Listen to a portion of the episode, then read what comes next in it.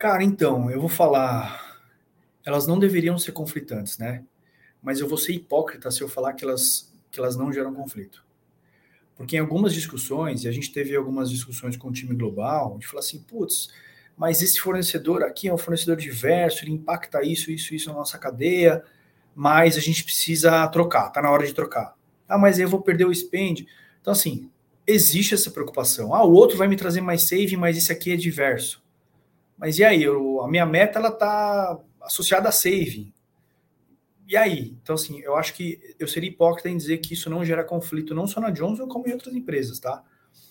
Mas eu acho que, como papel de dia a dia, se a gente não vestir é, essa camisa de que estamos trabalhando para os dois fins, a gente, a, a gente vai abrir mão de alguma coisa. Então, assim, muito honesto, cara. Eu não, eu não, eu não coloco isso em pauta. Para mim, os, é, a gente a gente tem que olhar para tudo. Tem que olhar para tudo. Eu sei que eu não vou poder ter tudo, mas eu tenho que olhar para tudo. Marcos Domingues equilibra sua vasta experiência na área de procurement com seu pioneirismo em temas como diversidade e inclusão na cadeia de fornecimento. Atualmente, é líder global para categorias de serviços de marketing, ao mesmo tempo que lidera o programa de diversidade e inclusão de fornecedores na América Latina da Johnson Johnson, a maior empresa de saúde do mundo. Nesse papo, Marcos contou sobre o papel da Johnson no combate à pandemia, como funciona a dinâmica de diferentes unidades de negócio em uma corporação com tantas geografias e ramos de atuação, e sua própria definição do que significa inovação no contexto de compras. Com seu jeito direto e sem meias palavras, ele fala sobre como incorporou a diversidade e inclusão de fornecedores no seu dia a dia nos últimos cinco anos e quais deveriam ser as prioridades para pessoas e empresas que estão iniciando essa agenda agora. É isso e muito mais. Espero que vocês curtam esse episódio com Marcos Domingues, mais um comprador do futuro. Vou ter um prazer bem legal de aprofundar mais nessa conversa que a gente ainda nunca teve a oportunidade de falar um a um, né, Marcos? Seja muito bem-vindo. Obrigado, obrigado, Léo. Obrigado pelo convite para falar um pouquinho um pouquinho de mim, um pouquinho da minha trajetória e de assuntos diversos, de fornecedores diversos e de assuntos diversos também. Obrigado pelo convite. Boa. Maravilha, Marcos. Então vamos já começar falando sobre você, né? Você tem uma longa trajetória em grandes corporações, né? Uma experiência aí já grande quando a gente fala de compras e procurement. E também mais recentemente você é, também começou a liderar iniciativas de DI, né, ou de diversidade e inclusão de fornecedores, aqui quando a gente fala de América Latina. Eu queria que você contasse um pouquinho dessa trajetória em procurement, até você realmente ficar responsável aí regionalmente na Johnson, é, pelo programa de diversidade e inclusão de fornecedores e também por uma categoria bem importante de marketing e serviços na região. Legal. Bom, então, na verdade, sobre mim, né? Eu tenho uma trajetória aí, 20 anos de, de jornada profissional, é, já trabalhei em compras em companhias de diferentes segmentos, né? Já trabalhei é, indústria de beleza, já trabalhei em indústria de fast food, em, no mercado de fast food, já trabalhei é, indústria de telecom e farmacêutica e saúde. Um fato interessante da minha, da minha jornada é que eu comecei trabalhando em vendas. Então, o, eu comecei lá numa empresa familiar, trabalhando em vendas, trabalhava com matéria-prima para a indústria química e farmacêutica, Acho que isso, isso abriu o apetite para fazer coisas novas e, e, continuar de alguma forma empreendendo, né, dentro do mercado corporativo. É, e migrei em dado momento para compras e foi, eu acho que onde que eu, que eu me achei, eu me encontrei profissionalmente. Estou é, há cinco anos aqui na Johnson, uma baita companhia, uma companhia que de fato olha muito, é, olha muito para o funcionário, mas também não deixa de olhar é, para o paciente, para o consumidor. Então, assim, é, um, é, uma preocupação genuína que a empresa tem. E aqui na Johnson, eu trabalho em, na América Latina, sou responsável pela América Latina, pela contratação de serviços relacionados a vendas e marketing. É, para todos os negócios da companhia, produtos de consumo, farmacêutico e dispositivos médicos. Então, é uma interação bastante rica que a gente tem no dia a dia, de poder interagir com negócios diferentes. Então, são três empresas dentro de uma empresa só. É, são problemas diferentes, mas que a gente encontra é, a resolução desses problemas em um outro eixo, em um outro país. Então, assim, aqui a gente faz muita troca de verdade dentro dos setores. Isso enriquece demais é, o nosso trabalho, a contribuição que a gente, que a gente tem como área. Então, é, isso é um pouco do meu trabalho como compras, né? E desde, o, desde a empresa onde eu trabalhei anteriormente, eu comecei a, a, a me interessar mais sobre, o, sobre a questão de diversidade e inclusão de fornecedores. É, quando eu cheguei aqui, me foi oferecida a possibilidade de desenvolver o programa aqui na América Latina. Eu assim, aceitei sem, sem, sem pestanejar, é, e foi muito legal, porque de fato embora a Johnson, assim como outras companhias, a gente mede, e a gente já teve essa discussão, né?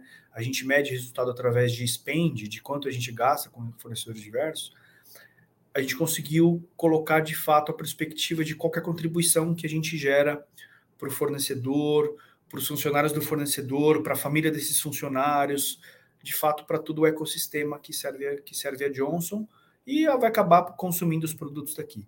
Então, acho que é, é um lugar onde eu me encontro trabalhando de fato, que é no, com, com esse ambiente de diversidade e inclusão de fornecedores. É muito legal mesmo. Que legal. E eu acho que a gente vai ter bastante oportunidade de falar sobre diversidade e inclusão, mas eu queria voltar até um ponto anterior que você falou, né? Porque você está num cenário muito específico, que é de uma empresa muito conhecida como a Johnson, né? Uma marca que está presente aí em vários lares, muito embora pouca gente conheça essa complexidade que é o negócio da Johnson, né? Você comentou aí, são três negócios, é, hum. Todo mundo sabe o quão presente isso está na parte médica, farmacêutica e de saúde de uma maneira geral. Eu imagino que foi bem diferente também a sua experiência da empresa nesse contexto aí desses últimos anos, né? A gente está passando por muita crise, guerra, pandemia, enfim. Eu sei que uma empresa como a Johnson tem bastante impacto. E aí eu queria entender como é que foi aí a vida de Marcos nesses últimos dois anos, né? Como é que foi enfrentar esses desafios que foi ruim para todo mundo, mas para vocês eu sei que foi especial. É, assim, interessante que eu vou diferenciar o nosso ambiente de negócio do, da nossa situação como, como procurement, né? Então, como negócio, a gente foi afetado de formas diferentes. É, o, a, o, setor de, de, de medical devices, ele foi super impactado, porque basicamente cirurgias eletivas no começo da pandemia e durante por um bom tempo foram suspensas. Então, assim, acaba que não avançava, o negócio não crescia, e não só a Johnson, mas todas as empresas do setor.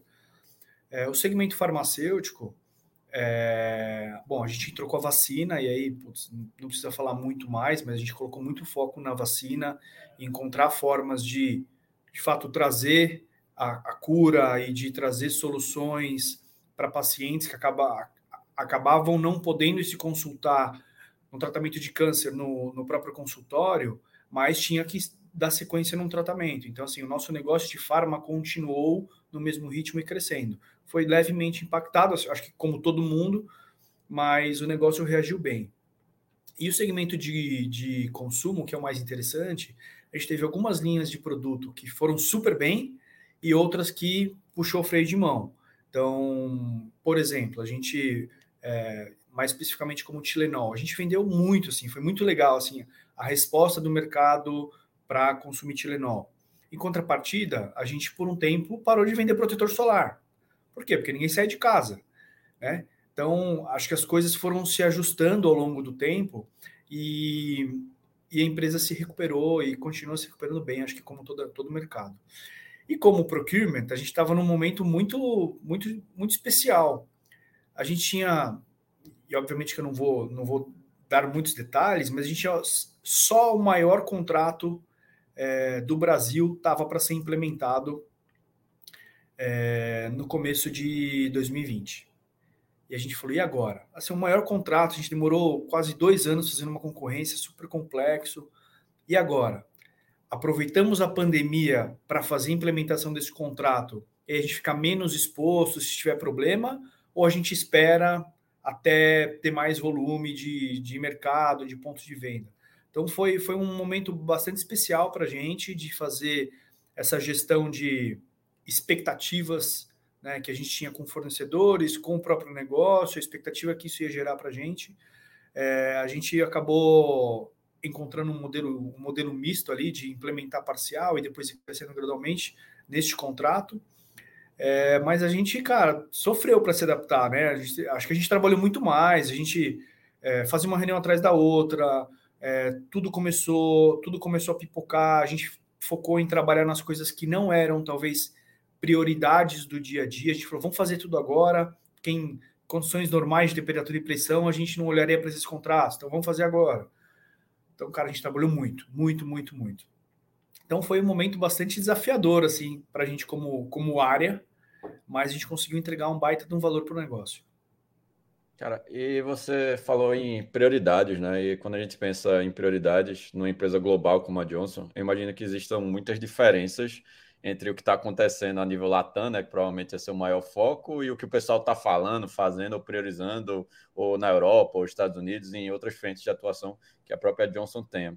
Se você pudesse traçar um paralelo de quais seriam aí as principais diferenças do que procurement faz ou prioriza na América Latina versus o que está acontecendo é, no restante do mundo. Você vê uma disparidade muito grande, as coisas já estão convergindo. Como é que você enxerga esse processo nesses últimos cinco anos aí de Johnson? Então, não, cara, eu acho que é a gente caminha meio que no mesmo ritmo e com o mesmo, mesmo ritmo e objetivos que, que existem nas outras regiões. Óbvio que cada região, cada país tem a sua peculiaridade. Eu acho que o que não é peculiar é a forma como a nossa área, né, que cuida de, de vendas e marketing, não só em Latam, mas também nos, nos meus pares globais, como a gente interage com o negócio. Então, a gente tem uma característica, Léo, que a gente, obviamente, tem que entregar saving, tem que entregar inovação, otimização de fornecedores, como todo mundo tem. A gente tem, a gente tem esse resultado. Mas a gente tem uma abordagem de influenciar o negócio e demonstrar geração de resultado em vendas, em ganho de market share. É, então, é óbvio que eu sempre vou entregar saving para a companhia, mas eu não falo de saving com meu, com meu sócio de negócio. É, eu falo enquanto que comprar deste fornecedor usando essa solução ou essa tecnologia, o quanto isso pode gerar de ganho, o quanto isso pode gerar de ganho de margem, quanto isso pode ganhar, é, gerar de ganho de market share. Então, essa abordagem faz com que a gente, muitas vezes, faça um papel de consultor de negócio né, um consultor externo. Então, vou contratar uma das, das grandes consultorias para falar para mim de um, de um go-to-market strategy.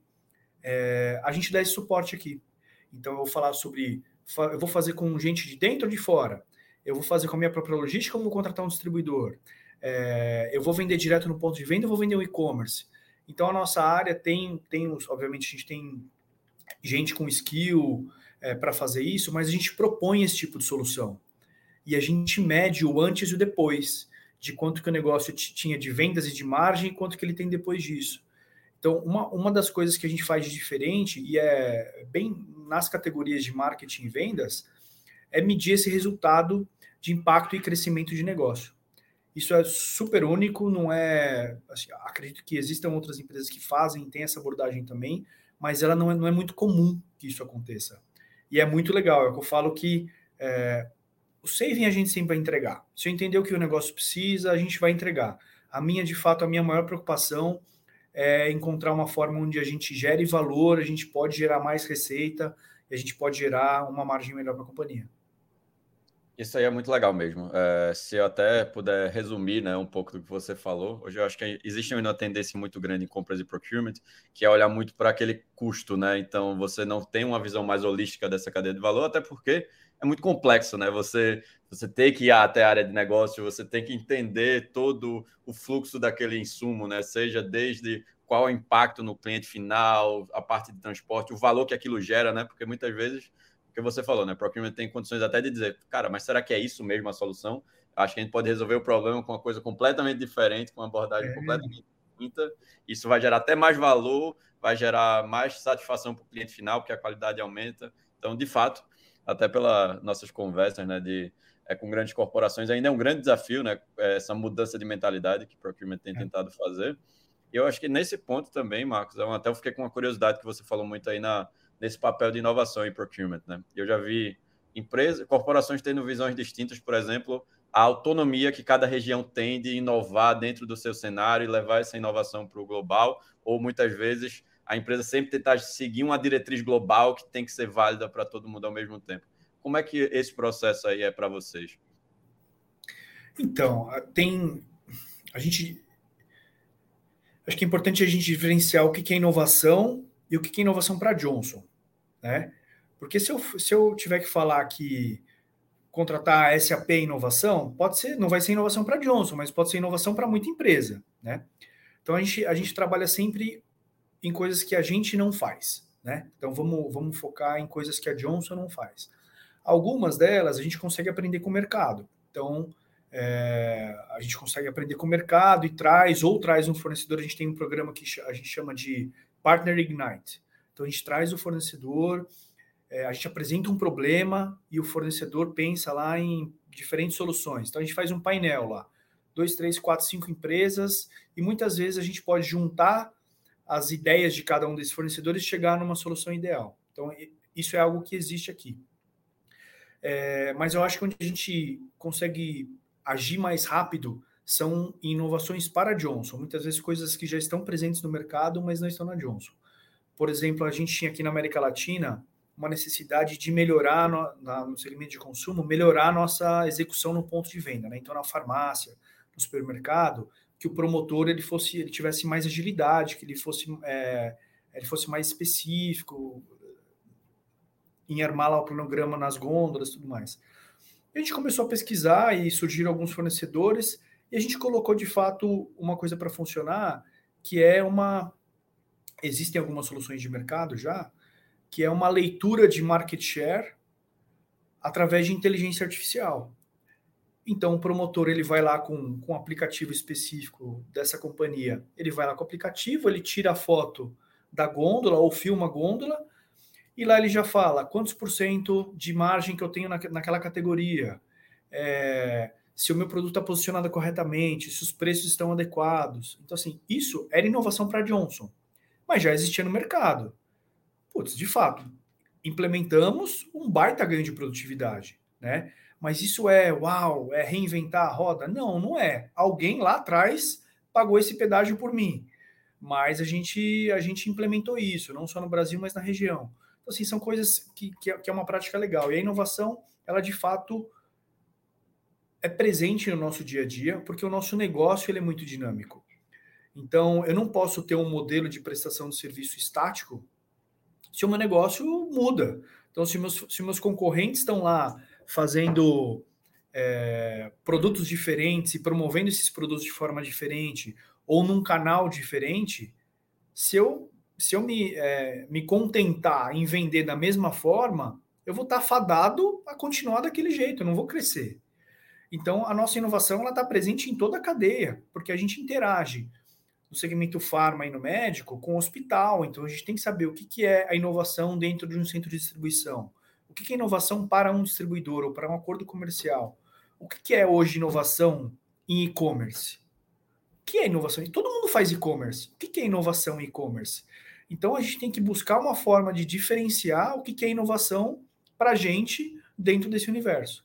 Então a gente consegue aportar, trazer muita ideia. Eu sempre brinco nos, nos fóruns ou nas reuniões de, que tem de diretoria, tal, de vendas, eu falei assim, vocês me permitem falar qualquer besteira porque eu não sou da área de vendas. Então, eu dou sugestão, cara. A gente dá sugestão, a gente mete o bedelho. É, muitas vezes são perguntas mais óbvias, né? Que o negócio já tem respondidas, mas outras vão, vão estimular a discussão. Eu acho que esse é o nosso papel. Cara, é muito legal essa. Adorei essa distinção que você fez, né? De dizer que inovar é, não necessariamente é fazer aquilo que ninguém nunca fez, né? Mas pode ser fazer aquilo que a gente não faz ainda dentro do nosso é. contexto, né? Que tende a ser até uma, uma abordagem mais prática, né? Mais pragmática, do tipo, pô, se a gente ainda não faz, a gente está conseguindo gerar valor inovando, pô, já estamos dando resultado, faz total sentido e, e, não querer reinventar a roda. Isso acho que é, é uma visão é bem madura mesmo do, do conceito de inovação, que muitas vezes é muito floreado, né? Gourmetizado e tem que ser uma coisa mega maravilhosa, a startup de 2025, né? Então, uma visão acho que bem pragmática que eu curto também. Mas a gente falou muito sobre, enfim, esse papel de geração de valor e procurement. Você falou muito dessas iniciativas e como a Johnson conviveu com esses últimos anos aí mais é, caóticos que a gente teve, mas você é uma pessoa que está equilibrando pratos, né? Porque não basta só falar do que você está fazendo em procurement, porque hoje você também lidera uma série de iniciativas num pilar que está cada vez mais quente, né, em termos de não só de corporações, mas de procurement também, que é a pauta ESG, mais especificamente a parte de diversidade e economia inclusiva de fornecedores. E aí, como é que faz, Marcos? Porque você está lá, foco total, né? Cadeia de valor, inovação, novos processos, e chega uma pauta que muitas às vezes até consideram antagônica, né? Muita gente considera que conflita, né? Com a tradição dentro de uma organização de procurement. Você tem que fazer essas duas coisas funcionarem ao mesmo uhum. tempo. Primeiro, o que é que você acha dessa frase, né? De que essas duas coisas são conflitantes? E segundo, como é que faz para essas duas coisas acontecerem ao mesmo tempo sem uma peteca não cair? Cara, então, eu vou falar elas não deveriam ser conflitantes, né? Mas eu vou ser hipócrita se eu falar que elas, que elas não geram conflito. Porque em algumas discussões, e a gente teve algumas discussões com o time global, a gente fala assim, putz, mas esse fornecedor aqui é um fornecedor diverso, ele impacta isso, isso, isso na nossa cadeia, mas a gente precisa trocar, tá na hora de trocar. Ah, mas eu vou perder o spend. Então, assim, existe essa preocupação. Ah, o outro vai me trazer mais saving, mas esse aqui é diverso. Mas e aí? Eu, a minha meta, ela tá associada a saving. E aí? Então, assim, eu acho que eu seria hipócrita em dizer que isso não gera conflito, não só na Johnson, como em outras empresas, tá? Mas eu acho que, como papel de dia a dia, se a gente não vestir é, essa camisa de que estamos trabalhando para os dois fins, a gente, a, a gente vai abrir mão de alguma coisa. Então, assim, muito honesto, cara, eu não, eu não, eu não coloco isso em pauta. Para mim, os, é, a gente a gente tem que olhar para tudo. Tem que olhar para tudo. Eu sei que eu não vou poder ter tudo, mas eu tenho que olhar para tudo. E a gente encontra alternativas, né, é, para tentar mitigar esse risco de não ter saving ou de não ter um, um, fornecedor diverso trabalhando com a gente, que é o quê? Ah, é convidar um fornecedor para participar de um processo, continuar estimulando o crescimento, fomentar negócios, é, é, negócios é, periféricos, é, trabalhar com as entidades é, externas, WeConnect, Integrar e Câmara LGBT, para que tragam mais fornecedores para que a gente possa trazer. Então, todo esse cenário de ter mais fornecedores, sejam, e até, até não só dentro do ambiente de diversidade, né? Mas de ter mais fornecedores, isso gera competitividade, isso gera inovação, né? E se eu ainda puder ter um fornecedor diverso, putz, é, putz, maravilhoso, maravilhoso. Então a gente não perde o foco, a gente não coloca os assuntos em pautas separadas, né? Inovação, qualidade, competitividade e diversidade e inclusão, eles estão dentro da mesma discussão, eles estão dentro do mesmo processo, dentro da mesma análise, né? Quando a gente coloca lá, vai fazer um balance scorecard, a gente coloca pesos e medidas, a gente coloca um peso e medida para um fornecedor diverso. Esse pode ser talvez o diferencial desse fornecedor. Não é o fator decisório, único e exclusivamente, mas ele é um fator importante. É, quando a gente vai comunicar, e a, putz, a gente falou disso em, em outro fórum, mas a gente comunica, né? Então a gente fala sobre os nossos fornecedores dentro da companhia. Tem muita gente dentro da Johnson, muita gente. Então eu contrato lá a Lincana, eu nem sei quem que são os donos da Lincana. Eu nem sei qual é a história da Lincana. Então a gente faz esse esforço, além de tudo, para contar a história do fornecedor para quem usa esse fornecedor, para criar, acho que, um maior vínculo e entender que as decisões relacionadas é, à diversidade e inclusão na cadeia, elas têm que ser também mais é, com viés consciente. Então, elas têm que saber quem elas estão contratando e qual é o impacto dessa contratação e qual é o impacto nessa família ou nos subcontratados desse fornecedor, porque a gente, cara, a gente alimenta muita boca, né, por aí. É, a gente tem um gasto muito grande na, na globalmente, mas na América Latina. Então acho que a gente tem, a gente tem um, acho que mais que um, uma obrigação, a gente tem um, um dever, né, de, de levar isso para o restante da nossa cadeia. Então não são pautas diferentes, é, mas em muitas muitas vezes ou em muitos fóruns isso vira um tema conflitante. Não, não tem como falar que não é. Muito legal, Marcos. Até repetindo essa mesma frase que você falou, que eu acho que muitas organizações não têm a sobriedade de falar isso, né? Tipo, não deveriam ser conflitantes, mas às vezes conflitam e a gente vai precisar aprender a lidar com isso. Eu já vi muitas corporações simplesmente tentando negar o fato de que há conflito, né? Não comunicando isso bem ao time e, obviamente, vão gerar é, os ruídos né, de comunicação, vão gerar conflitos de interesse internos ou até boicotes a esse tipo de política. É. Como você mesmo falou, a comunicação é, decente, né? Ou é, expansiva desse processo é fundamental para fazer com que cada vez mais essa pauta cresça, não só internamente na empresa que está querendo fomentar isso, mas dentro do mercado mesmo, do ecossistema, dentro das a, organizações de, de fomento, as certificadoras e outras empresas também que estão puxando essa pauta. A gente até conversou recentemente com várias outras que estão tentando entender né, como podem acelerar mais esse processo.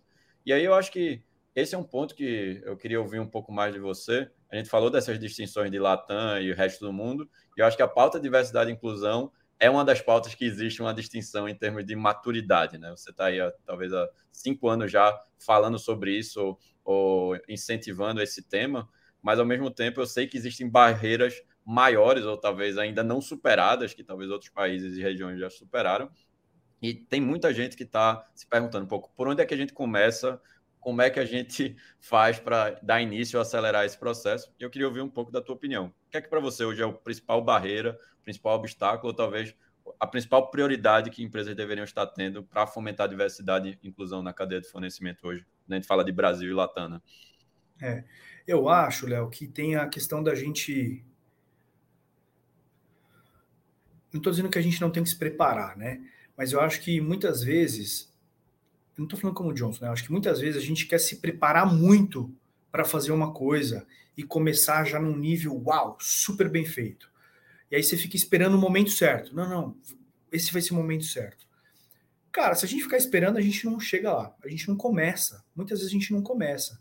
Então, quem estiver se aventurando, é, acho que tem que ter o um mínimo. Conheçam seus fornecedores atuais conheça o que, que você quer, primeiro, o que, que você, companhia, entende como diversidade e inclusão de fornecedores, estabeleça os, os seus critérios. A Johnson tem os, os, os, nossos critérios, a Merck tem os critérios dela, a Bayer tem os dela, a Procter, a Unilever, cada um tem os seus critérios.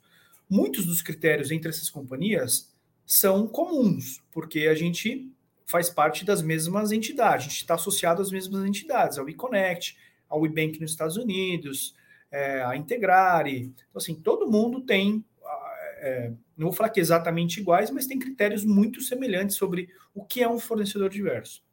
Assim, estabeleça o que é um fornecedor diverso para você e o que você quer. Depois, conheça a sua base. E aí você traça um plano de curto, médio e longo prazo para levar você aonde você quer chegar. Então, putz, no curto prazo, eu preciso de, sei lá, ter tantos fornecedores e eu quero começar a medir o impacto assim. Beleza. Então vai olhar para sua própria base. Você não precisa se matar em desenvolver novos fornecedores. Legal se você conseguir, mas olha para sua base. Aí você vai ter um você vai fazer um diagnóstico. Fala, falta, falta muito para chegar lá, ou nem falta tanto. Talvez eu já esteja no meio do caminho. E aí você vai trabalhando nessas, nessas, nesses objetivos intermediários para te levar lá onde você quer. Eu lembro em 2000 e, em 2018 veio uma pessoa do Global aqui para aqui a América Latina, para falar, entre os outros assuntos, sobre o programa de diversidade e inclusão. E a gente tinha lá, Léo, acho uma quantidade de 16 fornecedores. Eu não vou falar quanto que a gente tinha de spend, que a gente não abre spend. A gente tinha 16 fornecedores. Eu falei, ó, até 2025 eu vou ter tanto. Plau. Ela, ela quase falou, duvido. Aí a gente apertou a mão, a gente fez quase que uma aposta. Vamos, vamos apostar? Vamos, apostamos todo ano essa pessoa me lembra. Ela fala assim: ó, em 2025 você vai me entregar tanto, hein? Eu falei: eu vou entregar, fica tranquila. E, cara, a gente vai quase, pela nossa, pela minha perspectiva, a gente quase entrega. Então, a gente está crescendo ano após ano, mas a gente quase entrega. A gente vai fazer um esforço a mais e a gente vai entregar. Mas o que eu digo assim, a gente colocou um objetivo lá na frente. Eu não fiquei, eu não fiquei é, preocupado se eu não estava 100% pronto para começar ou para dar os primeiros passos. Cara, eu coloquei um objetivo lá em 2025 e eu falei, para chegar lá, eu preciso ter todas essas entregas intermediárias.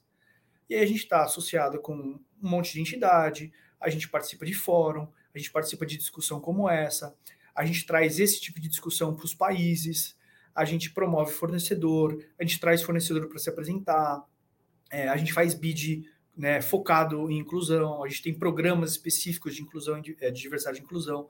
Então a gente definiu quais eram esses objetivos intermediários e a gente, eu não olho lá para uma milha para frente. Eu olho aqui, cara, para três passos adiante, o que, que eu preciso entregar. Então a gente conseguiu, com isso, construir um, um, um programa que vai crescendo é, continuamente. E isso é muito legal, assim, a, a, acaba sendo uma coisa bem é, contagiosa, porque você, que a gente está sempre crescendo. Não tem aquela coisa, eu puff, explodir de crescer, e aí para, e o pessoal fica, putz, meio de bode, fala, ah, será que vai dar? Será que é isso mesmo? Não, a gente está sempre crescendo. Então, todo ano tem vitória para contar, tem vitória para comemorar, entendeu? Isso é muito legal, mas é uma forma de, acho que é uma estratégia de gestão também, acima de qualquer coisa. Massa. E se eu puder resumir, porque eu gostei muito dessa, dessa tua síntese, são os três pontos principais, né? Primeiro, definir qual é o seu critério para fornecedor diverso, então aí os benchmarks de quem já está fazendo e das entidades de fomento, né? Avaliar sua base para você descobrir quem você já tem que está dentro desse critério porque aí você consegue definir o que você chamou desse planejamento, né? onde você quer chegar lá, definir média de, é, meta de curto, médio e longo prazo e começar a execução o mais rápido possível, porque, como, uhum. como você falou, né? é um trabalho progressivo. Né? Ano a ano vocês vão conquistando é, números, vão conquistando vitórias e quanto antes começar, é, mais cedo vocês também têm resultados a apresentar. Né? Muito é. bacana, eu gostei muito eu, desse exemplo. E, e, e, assim, aí quais são essas, quais são essas entregas do meio, né? Acho que cada um define no começo, eu passei um ano, dois anos quase, um ano e meio, fazendo, tocando um programa sozinho com a ajuda de uma pessoa que trabalhava aqui comigo. Aí eu falei, putz, eu tô começando a virar o gargalo disso. Eu preciso trazer um time. Quem quer se voluntariar? Ah, a gente precisa colocar isso na política. Oh, a gente precisa colocar isso em contrato. A gente precisa colocar isso no sistema. A gente precisa ter uma base de dados. Então, assim, a gente foi encontrando quais eram as, as nossas necessidades para chegar naquele objetivo também ao longo do caminho. A gente não sabia tudo o que a gente precisava. A gente foi descobrindo, cara. Eu acho que isso, isso foi tornando o nosso time, o nosso programa mais maduro. Muito legal, muito legal. E a gente falou de muitas coisas é, que falam sobre temas muito atuais, né, Marcos? E aí eu queria que tu resumisse tudo na seguinte pergunta: Quem é o comprador do futuro? Cara, quem é o comprador do futuro? Para mim, acho que o comprador do futuro, primeiro, ele tem que ser um empreendedor. Ele tem que ser alguém que conhece, consegue dissecar o negócio de cima a baixo. Então, por que, que eu acho que tem que ser um empreendedor? Porque eu já fui empreendedor. Então, assim, você tem que, você tem que fazer a coisa acontecer. Então, por que, que eu acho que o comprador ele tem que ser um empreendedor?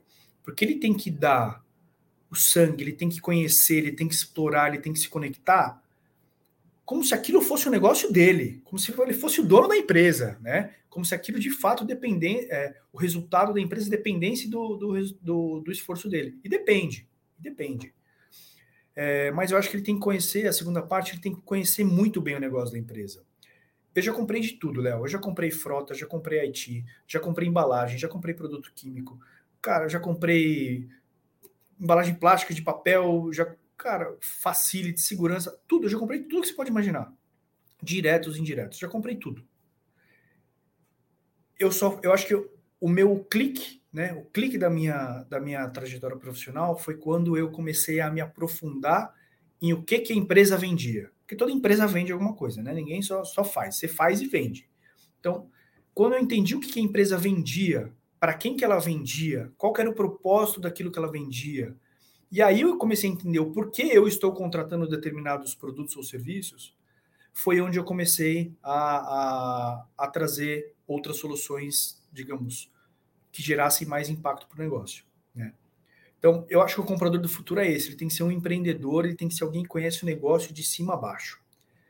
Se você não for, tudo bem, não quer dizer que você vai ser um mau profissional. Você pode ser um cara expert em comprar garrafa de água. E tudo bem, você vai ser um, um, uma, um profissional para comprar isso melhor do que eu, ou você, ou qualquer outra pessoa. Você vai ser um, um especialista nisso. Mas eu acho que para você ser um comprador, que você possa se aventurar, que você possa não limitar o seu crescimento em indústrias ou na, ou na mesma empresa, você tem que conhecer muito bem o que a tua empresa faz. Fantástico, cara. Adorei. Quando eu falo em empreendedorismo, sempre brilham meus olhos também. Então, estou 100% aí com essa tua definição. E Marcos, se alguém quiser falar contigo, entrar em contato, saber mais do teu trabalho, saber mais do, do, que tu faz na Johnson, qual é a melhor maneira de entrar em contato com você? Cara, eu tô, eu tô sempre, sempre disponível, tá? Dentro do que a agenda permite, mas é, pode me chamar no LinkedIn, é, eu respondo as mensagens, é, deixo depois aí também o meu e-mail, se vocês quiserem colocar um e-mail particular, podem mandar também.